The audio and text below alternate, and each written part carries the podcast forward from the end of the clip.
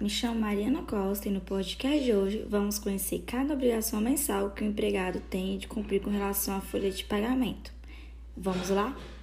Então, as obrigações são pagamento de salário, recolhimento e repasse dos encargos para a Previdência Social, ou seja, o INSS, recolhimento e repasse do imposto de renda retido na fonte, que é IRRF, recolhimento de FGTS, prestação de informações ao sistema de escrituração digital das obrigações fiscais, previdenciárias e trabalhistas, que é o E-Social.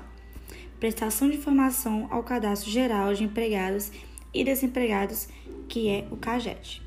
Então, o recolhimento e repasse dos encargos para a Previdência Social, que é o INSS, é um valor deduzido do salário dos trabalhadores que é destinado ao Fundo Previdenciário do Governo Federal. Esse INSS é um desconto atribuído aos ganhos do empregador e refere-se a uma contribuição para cada empregado.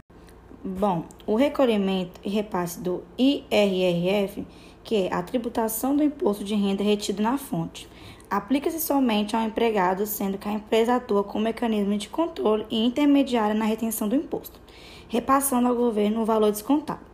O valor descontado recai sobre o total de rendimentos do empregado que tem incidência de IRRF. Porém, deve-se abater deste local os valores de eventos permitidos em lei, como o valor do INSS, a quantidade de dependência do IRRF e o valor pago em pensão alimentícia. Bom, hoje foi o nosso podcast e espero que tenha esclarecido todas as dúvidas de vocês.